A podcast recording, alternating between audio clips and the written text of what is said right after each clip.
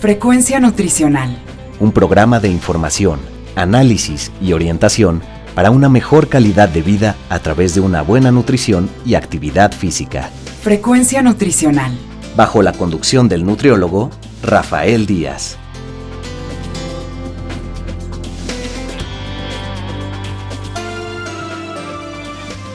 Hola amigos y amigas, les saluda Rafael Díaz García y estamos en su programa Frecuencia Nutricional, un programa de la Universidad Autónoma Metropolitana, Unidad Xochimilco, para One Radio 94.1 FM.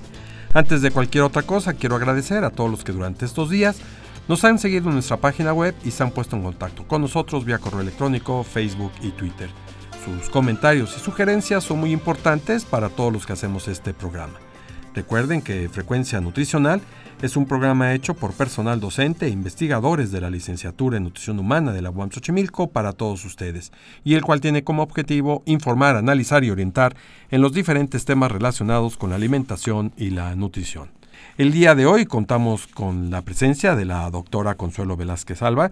Ella es profesora investigadora del Departamento de Atención a la Salud de la UAM Xochimilco y ya invitada en varias ocasiones de nuestro programa, a la que le damos la bienvenida, que viene a platicar hoy con nosotros sobre el tema de la década del envejecimiento saludable. Consuelo, bienvenida a Frecuencia Nutricional nuevamente. Gracias, Rafa. Muy contenta de estar otra vez aquí con ustedes.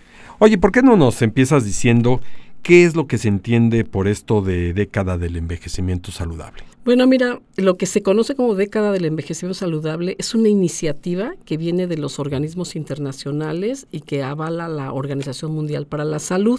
Esta década, esta iniciativa empezó en el año 2021, justo en plena pandemia, y va a terminar en el año 2030. A manera de introducción yo te diría que esta iniciativa es porque el número de personas mayores de 60 años en todo el mundo, y estos son datos del año 2021, es ligeramente superior a mil millones. Esto es aproximadamente el 13.5% de la población mundial. Y en el cercano año 2030, una de cada seis personas va a tener 60 años o más de tal forma que las personas mayores son el centro de un nuevo plan de acción sobre envejecimiento y salud. Y la década del envejecimiento saludable 2021-2030, como ya te mencioné, está impulsada también por las Naciones Unidas, que reúne a los gobiernos, a la sociedad civil, a los organismos internacionales diversos, a instituciones académicas, a los medios de comunicación y al sector privado para colaborar en la mejora de la vida de las personas mayores, no solamente de ellos, sino también de sus familias y de sus comunidades. Y el objetivo de la década del envejecimiento saludable es tener un mundo en que todas las personas puedan vivir una vida larga y saludable. Y termino con la introducción, Rafa. La década del envejecimiento saludable ofrece oportunidades para trabajar juntos con el fin de mejorar la capacidad funcional para el 2030 sobre la base de una participación significativa y empoderamiento de las personas mayores desde el principio y aborda cuatro ámbitos fundamentales de actuación en múltiples niveles y en múltiples sectores con el fin de primeramente promover la salud de los adultos mayores, prevenir sus enfermedades, mantener su capacidad funcional y propiciar dicha capacidad para que con estos ámbitos de actuación se cambie nuestra forma de pensar, sentir y actuar ante la edad y ante el envejecimiento para de esta forma también garantizar que las comunidades fomenten sus capacidades en las personas mayores, ofrecer una atención integrada y centrada en la persona adulta mayor, sus servicios de atención primaria que respondan a sus necesidades y facilitar el acceso a la atención de largo plazo de las personas mayores que lo pudieran necesitar.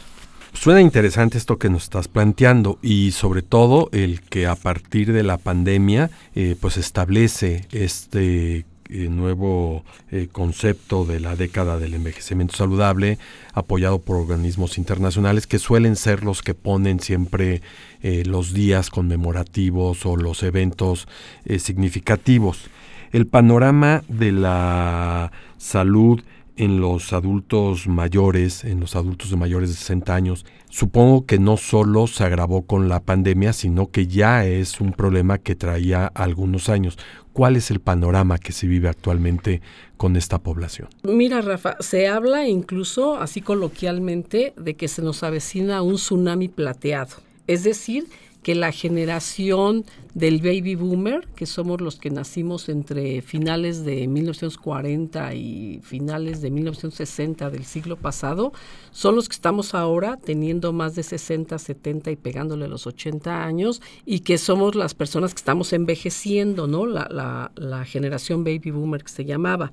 Pero actualmente en todo el mundo se sabe que las personas vivimos más tiempo. Hoy la mayor parte de la población tiene una esperanza de vida igual o superior a 60 años. De hecho, en México se sabe que una mujer que hoy cumple 60 años tiene la capacidad de vivir en salud 23 años más. O sea que las mujeres en México podemos llegar a vivir 83 años actualmente. Y eso es un dato muy importante. Pero al decir en salud, quiere decir... Sin la carga de la enfermedad, sin la carga de la discapacidad. Claro. Pero después de ahí vienen los problemas serios. Mira, quizás, quizás durante todo el proceso del envejecimiento, que pueden ser estos 20 años si consideramos de 60 a 80, puedas ir teniendo algún padecimiento porque finalmente la carga de la enfermedad va a ir llegando. Los seres humanos no estamos exentos de no enfermarnos. Pero una cosa es, primero, tener programas de prevención para que no me enferme. Una vez que me enferme, seguir eh, las indicaciones del personal de salud para que yo no me complique y porque la responsabilidad de mi enfermedad es mía, no de quien me está atendiendo, y tratar de disminuir la carga de dicha enfermedad, de sus complicaciones y de la dependencia, de que no llegue un momento en mi vida donde yo requiera de un cuidador para realizar mis actividades más básicas de la vida diaria, como serían al despertar desde bañarme, peinarme, alimentarme, asearme, moverme. Si yo tengo un cuidador, me estoy convirtiendo en una persona dependiente de un tercero o codependiente. La década del envejecimiento saludable, como su nombre lo dice, es acortar esas brechas de dependencia y más bien enfocarnos a cómo envejecer de forma saludable. Pero me preguntabas del panorama general del envejecimiento. Mira, actualmente todos los países en el mundo están experimentando un incremento en la cantidad como en la proporción de personas mayores en la población. Y estos datos, estos números, a mí me alarman mucho, porque se estima que para el año 2030, que cuántos años nos faltan, Rafa, una de cada seis personas va a tener 60 años o más. En este momento, este grupo de población habrá aumentado de mil millones en 2020 a 1.400 millones y en 2050 la población mundial de personas con 60 años o más se habrá duplicado a 2.100 millones. Si esto no nos alerta del tsunami plateado que se avecina, Rafa, pues hay que hacer algo, ¿no? Y fíjate, mientras que el número de personas con 80 años o más podría llegar también a triplicarse entre 2020 y 2050 hasta alcanzar a 426 millones. Es decir, no solamente vamos a ser muchos los mayores de edad, sino vamos a ser muchos los mayores de 60 y muchos los mayores de 80 años. Según datos de un informe que se llama Perspectivas de la Población Mundial 2019, en el año 2018, Rafa, por primera vez en la historia, Fíjate bien qué interesante. Las personas de 65 años o más a nivel mundial superaron en número a los niños menores de 5 años. O sea, esto es lo que ha venido haciendo el cambio de la pirámide poblacional, en donde antes realmente era una pirámide, donde el mayor grupo de edad eran los niños, después los adolescentes, después los adultos y en la cúspide. sí, un grupo reducido en la cúspide que eran los adultos. Y hoy un poco lo que se viene convirtiendo es en este tipo reloj de arena, por así decirlo, ¿no? Donde hay muchos niños, adolescentes, pero donde los adultos son menor, que tienen la carga de los niños, porque tienen la obligación de cuidarlos, mantenerlos, en fin, pero que al crecer la población adulta, pues viene siendo los que aplastan a este pequeño grupo de gente que tiene a su cargo. ¿No? Y sobre todo, aquí valdría la pena decirlo, si estos adultos mayores o adultos de más de 60 años no llegan en condiciones saludables, pues vienen siendo una carga por los grandes problemas de salud. Bueno, y justo por eso las Naciones Unidas se encargó de planear esta década del envejecimiento saludable, al darnos cuenta que estas proyecciones demográficas nos indican que el mundo va a ser un mundo envejecido, bueno, que envejezcamos, pero envejezcamos en salud, para que no se nos diga que somos una carga que ahora voy para allá, pero termino con, alguno, con algunas cifras que pudieran ser interesantes. Fíjate, para el año 2050, que no falta mucho, se proyecta que una de cada seis personas en el mundo, es decir, el 16% de la población, va a tener más de 65 años, en comparación con una de cada 11 personas que fue en el 2019, que era el 9%. Y la población de 65 años y más se va a duplicar entre el 2019 y el 2050 en países como África, Asia y también América Latina y el Caribe, de tal forma que para el 2050 una de cada cuatro personas en Europa y América del Norte podría tener 65 años y más. Y por último, se estima que el número de personas de 80 años o más se triplicará, fíjate, de 143 millones en 2019 a 426 millones en el 2050. O sea, vamos a envejecer sí o sí. ¿Y, y por qué? ¿Por qué? Pues gracias a los avances de los conocimientos científicos y tecnológicos que hoy por hoy podemos llegar a vivir 80 años o más. Hay países más envejecidos que el nuestro. Eh, por ejemplo, Japón Japón es un país muy envejecido porque ellos no solamente tienen adultos mayores de 80 años, tienen nonagenarios y centenarios. Es el país que más tiene población que ha alcanzado los 100 años y más. Entonces, ¿qué hacer con toda esta población? Pero con un envejecimiento saludable no necesariamente, porque la década, la iniciativa de la década, como te digo, empieza pues en 2020 y qué curioso, empieza con la pandemia de COVID. Entonces llevamos dos años de pandemia, 20, 21, 22, tres años de pandemia, donde empezó la década y pues casi no se hablaba de la década. ¿De qué se hablaba? De COVID. Ahorita que estamos en el 2023, ya estamos hablando más de alertar a la población acerca de qué hacer ¿Qué vamos a hacer como sociedad? ¿Qué vamos a hacer como gobierno? ¿Qué vamos a hacer como familia? ¿Qué vamos a hacer como individuos para optimizar las capacidades de los seres humanos de que envejezcan, pero activamente, no con la carga de la enfermedad y de la discapacidad, donde decías tú, pues sí, ahora es una carga, ¿no? Pero la idea es de que, de que cambiemos y que por eso es importante que hablemos de vejez, de envejecimiento y de la década del envejecimiento saludable y no del envejecimiento patológico, que es con lo que ¿Cuáles son estas patologías que encontramos en el adulto de 60 años?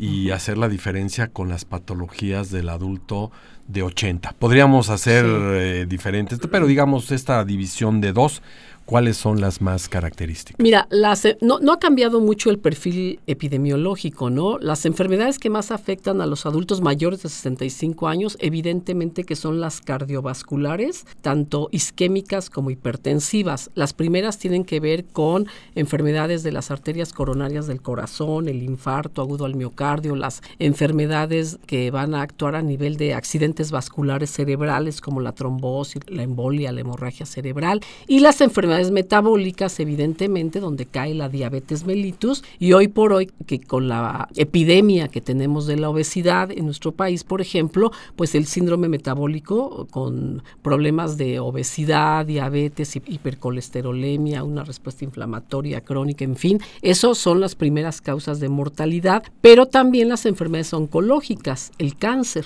Ahora, ¿qué está sucediendo con adultos mayores ya de 70 o de 80 años? Además de estas enfermedades crónicas no transmisibles que, siguen, que siguen estando presentes, se van a acumular o se van a unar a ellas los síndromes geriátricos, como son la sarcopenia, que es la pérdida de la fuerza, la masa y la función del músculo esquelético, igual que la fragilidad, que es aquellos viejitos que ya no quieren comer, que han perdido peso de forma involuntaria, que se la viven postrados, que están desnutridos, que algunos de ellos están demenciando o se están deprimiendo. Esos son los síndromes geriátricos que se acompañan la a la osteoporosis fragilidad. que ya nos hiciste favor de Fíjate que la osteoporosis no va, no va en, en la población de 80, va en la población, pues yo te lo había comentado, alrededor de los 50 años en las mujeres, pues la osteoporosis puede estar presente una vez que esta empieza a disminuir la producción de estrógenos y en los hombres la producción de andrógenos, ¿no? Hemos encontrado, hay también hombres con osteoporosis. No, la fragilidad lo que tiene es que se combina, sí seguramente con enfermedades de las que ya mencioné, e incluida la osteoporosis, y es cuando el, adulto mayor tiene mayor riesgo de caerse y de fracturarse. Entonces son pacientes frágiles. Y el otro padecimiento, y que hay que estar muy alertas, son el deterioro cognitivo, es decir, las demencias. La enfermedad de Alzheimer, Rafa, igual se va a triplicar o más en las, en las siguientes décadas que se avecinan si no ponemos atención a varias cuestiones que tienen que ver pues, con aspectos de, de prevención, donde, por cierto, la nutrición pues, juega un papel sumamente importante. En todo este aspecto de la década del envejecimiento saludable, la alimentación tiene un papel fundamental. Vamos a entrarle al tema de la alimentación, pero espero un poquito más adelante. Antes me gustaría un poco eh, que dentro de todo este contexto de las enfermedades que nos has dicho, ¿cuáles son, digamos, estas características que el paciente debe de identificar? O sobre todo los familiares, porque aquí juega mucho el papel la familia, que debe de ir identificando en los pacientes para poder decir, ojo, aquí ya puede haber un problema. No es de que hoy cumplí 60 años y hoy voy a empezar a envejecer. No es tan tajante el asunto, porque hay gente joven que tiene menos de 60 años y que ya tiene enfermedades o carga de la enfermedad que pareciera ser que las debería de tener durante la etapa del envejecimiento y no es así. Hay jóvenes, hay adolescentes que tienen problemas serios de salud. No es tan, tan cortante el hecho de que hoy cumplí 60 años, hoy envejecí y a partir de ahora me debo de cuidar. No, nos debemos de cuidar a través de toda la vida, ¿no? Desde la mujer embarazada tiene que cuidar su alimentación porque el nuevo producto que está formando en su útero, pues tiene que ser un niño sano, ¿no? Que alcance su edad gestacional, que alcance un buen peso al nacer, que se alimente al seno materno y que tenga buenos hábitos saludables a través de toda su vida. No porque hoy cumplí 60 años, ay, hoy me tengo que empezar a cuidar. Digo, me tengo que empezar a cuidar más, porque muchas de las enfermedades crónicas no transmisibles, Rafa, no se, no se presentan a los 60 años. Hay muchas personas que a los 30, 40, 50 ya son diabéticos, ya son hipertensos, ya empiezan a, a tener algunas complicaciones, incluso osteoarticulares, ¿no? Entonces, los 60 yo te diría que es una nueva etapa de la vida donde puedes estar saludable o también puedes empezar a tener riesgos. Acuérdate que en este asunto de la salud, los factores de riesgo para enfermar se van a ir acumulando a través de la vida. Te lo pongo en este contexto. Un ejemplo de un factor de riesgo es el tabaquismo. No es que empiezas a fumar o dejas de fumar a los 60 años y es un factor de riesgo para la salud. Eh, la vida sedentaria. No es de que a partir de los 60 te vas a hacer activo o te vas a hacer sedentario, sino que a través de toda la vida fuiste activo o fuiste sedentario. Entonces los factores de riesgo eh, son el déficit de acúmulo de daño que se van a ir presentando poco a poco a través de, ahora sí, de los 60 a los que tú quieras, 65, 70, 75, 80, 85, 90, 100 años. Cada vez hay, está, dije ya, está aumentando la esperanza de vida y tiene que ver con el cuidado a la salud que uno mismo este, procure, ¿no? Entonces, yo creo que es importante cambiar nuestra forma de pensar, nuestra forma de sentir y nuestra forma de actuar ante la edad y el envejecimiento. Y ahorita hablabas un poquito, por ejemplo, de la mujer embarazada y el cuidado Mm, que debe tener y el riesgo que puede generar. Pero inclusive siendo mujer embarazada está generando un nuevo producto. Una mujer que fuma en el embarazo o que toma en el embarazo Claro. puede estar marcando a ese futuro niño o niña para cuando llegue a los 60 años ya llegar con problemas que desde el embarazo quizás le fue influido. Sí, sí, hace muchos años se hablaba de esta famosa teoría de Barker del gen ahorrador, ¿no? O sea, la importancia que tiene, cómo te marca biológicamente el embarazo de tu madre para que cuando tú nazcas, 20 o 25 años después de tu nacimiento, empieces a adquirir enfermedades como las que estamos hablando, crónicas no transmisibles como es la diabetes y las enfermedades cardiovasculares. Antes te decía que era una teoría, la teoría de Barker. Ahora se sabe que es un hecho, es un hecho contundente. Niños que nacieron, por ejemplo, de madres embarazadas que padecieron la hambruna, las hambrunas de la Segunda Guerra Mundial, los estudiaron en Holanda, por ejemplo, en Inglaterra, y vieron que 25 años después, esos niños que estuvieron sometidos a estrés y hambruna, a los veintitantos años desarrollaron diabetes o enfermedades cardiovasculares. U obesos. Obesidad porque también. Cualquier cosa que comen Claro, porque- la guardan porque dicen cuando venga la hambruna me defiendo. Claro, porque ¿no? como vivieron en, en su etapa intrauterina con hambruna, no llegaban todos los nutrientes vía placentaria a su organismo. De hecho, son niños con peso bajo al nacer, ¿no? Y que no fueron alimentados al seno materno o, o- o con una deficiencia en su alimentación los primeros dos años de la vida. Ahora también se habla de la importancia de la nutrición en los primeros dos años de la vida. Como eso te va a generar 20 años después el hecho de que te aparezcan enfermedades crónicas no transmisibles, sí, obesidad, hipertensión, diabetes, y no te tienes que esperar hasta que cumplas 60 años. A lo mejor ni llegas te quedas en el camino. Porque la buena noticia, yo te diría, es llegar a los 60 y más. Porque si no llegaste, Pero la mejor es llegar bien. Ah, llegar bien. Por eso la década del envejecimiento saludable fomenta hábitos y fomenta compromisos. No solamente de la persona, de su familia y de la sociedad, sino está comprometiendo a los propios gobiernos para que hablen de la década del envejecimiento saludable y se empiecen a fomentar programas donde... ¿Qué tipo de programas? Porque, eh, digamos, en términos globales, la ONU, la OMS nos plantean esta década y está, ¿no? Y hay Sí, que informar y hay que sí, comunicar.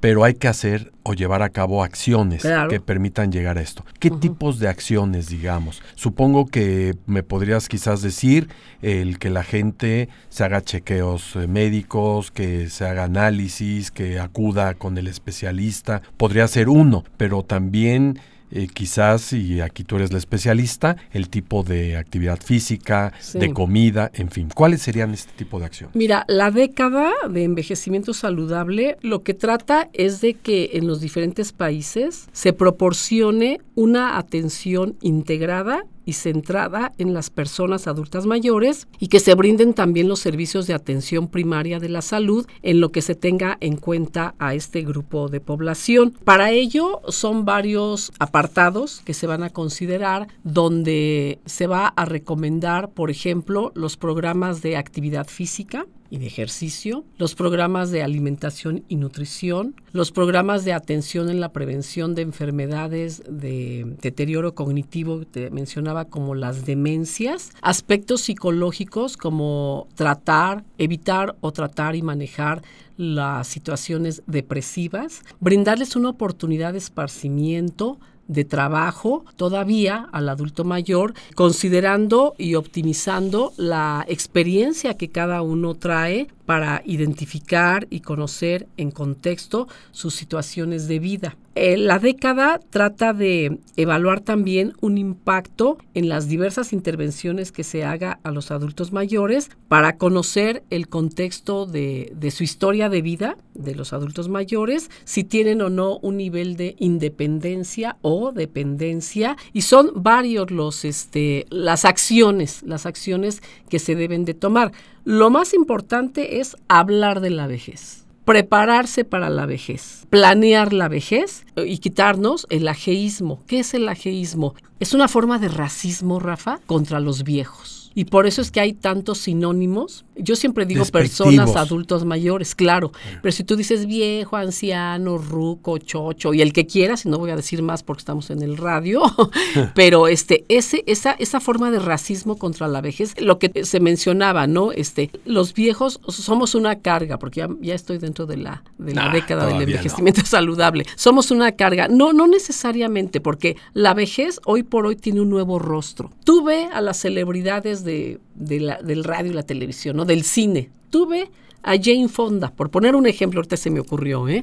Este, tiene más de 80 años la señora, vela. Pero ve su estilo de vida que tiene. No es dinero, ¿eh? Porque diría la gente, ay, es que no tengo dinero y estoy envejeciendo. No, porque mucha gente rica, yo te diría hasta millonarios, pues tienen síndrome metabólico, ¿no? Son hipertensos, obesos, diabéticos y tienen dinero. Entonces no es una cuestión de dinero, es una cuestión también un poco, un tanto cuanto idealista, pero con apoyo gubernamental, social, familiar, para que yo, adulta mayor, me sienta cuidada, me sienta protegida, me sienta orientada. Y activa. Activa también, por ejemplo. ¿no? Activa. De hecho, hay varios conceptos de envejecimiento, Rafa, donde la gente se ha quedado, pues yo diría, en hace 200 años, donde el envejecimiento era patológico. Los que llegaban, porque no se llegaba, la, la edad, eh, la esperanza de vida era de 40, 45 años. Ahorita te estoy diciendo que podemos llegar a vivir más de 80 las mujeres en México una vez que cumplimos 60. Entonces, la idea es que se quiten esos malos entenderes del envejecimiento. Envejecimiento es una etapa de la vida más. Es intrínseco, eh, evoluciona, no, no, no se detiene. Por eso algunos dicen,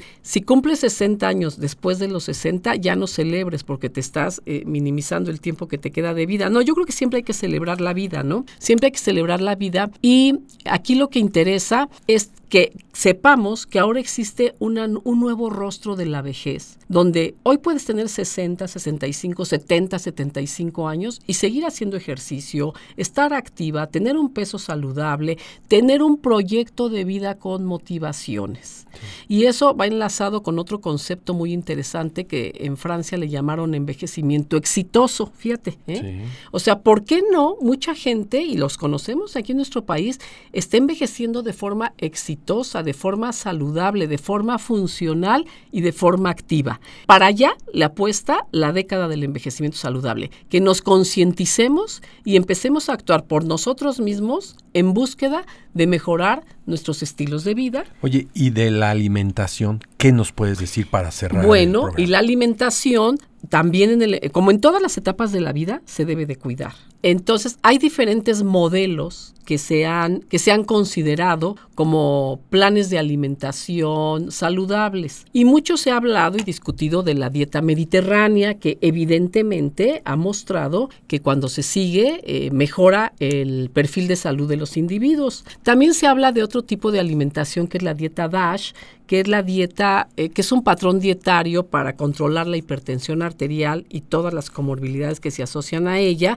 y que se puede también considerar y ahí está la dieta Okinawa, y, pero aquí en México tenemos la dieta de la milpa, por ejemplo, donde se consumen alimentos ricos de la región.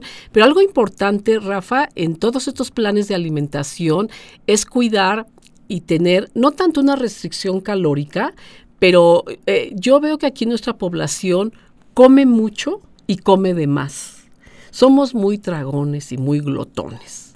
Todo lo celebramos, tanto la vida como la muerte, con comida.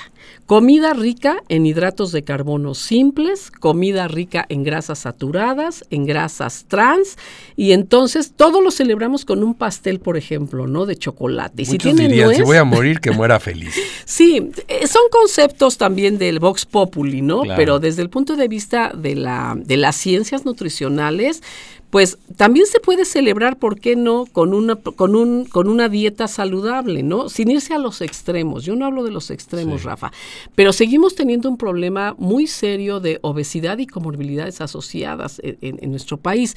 Yo le diría a la, a la población o a quienes nos escuchan, en verdad, acérquense a los licenciados en nutrición, que son los que más saben, porque dicen, yo ya había, yo ya, ya hablé con mi médico, pero los médicos no estudiaron nutrición, con el debido respeto yo soy médica ¿eh? de formación, pero estudié nutrición. Entonces, este, hay que acercarse con el experto para que te dé las recomendaciones, no nada más para que te dé recomendaciones, para que te evalúe nutricionalmente y te diga cuáles son tus factores de riesgo que has acumulado ahora que estás cumpliendo 60 años o más y cómo disminuir dichos factores de riesgo, pues para que envejezcas de forma activa, saludable, funcional y exitosa. No nos queda más que claro que te tenemos que tener en otro programa, en otra ocasión.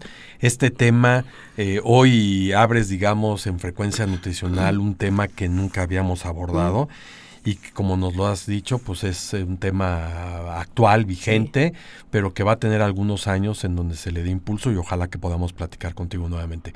Consuelo, muchas gracias por haber estado en Frecuencia Nutricional. Gracias, Rafa. Y yo les diría, no hay que esperar al año 2030 o al año 2050, hay que empezar a hacer los cambios hoy, ya. Bueno. Tan pronto como sea posible. Frecuencia Nutricional. Amigos y amigas, estamos terminando nuestro programa, el cual esperamos haya sido de su agrado. Recuerden que podemos seguir en contacto a través de nuestra página web http diagonal diagonal frecuencianutricional.wordpress.com. Ahí pueden ver los vínculos directos a Facebook, Twitter e Instagram. Asimismo, lo pueden hacer enviándonos sus comentarios a nuestro correo electrónico frecuencianutricional Les recuerdo que pueden escuchar todos nuestros anteriores programas en las plataformas de Miss Cloud y Spotify. Solo me resta agradecerle a Alfredo Velázquez en la producción del programa, a la doctora Norma Ramos, coordinadora de la licenciatura en Nutrición Humana de la UAM Xochimilco, y a todos los que hicieron posible la realización de este. Finalmente, gracias a todos ustedes por escucharnos, se despide Rafael Díaz, quien nos invita a estar con nosotros en nuestra siguiente emisión de Frecuencia Nutricional.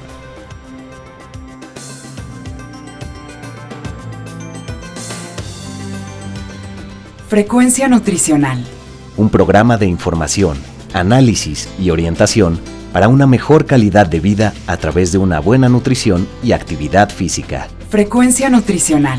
Una producción de la Unidad Xochimilco para Guam Radio 94.1 FM.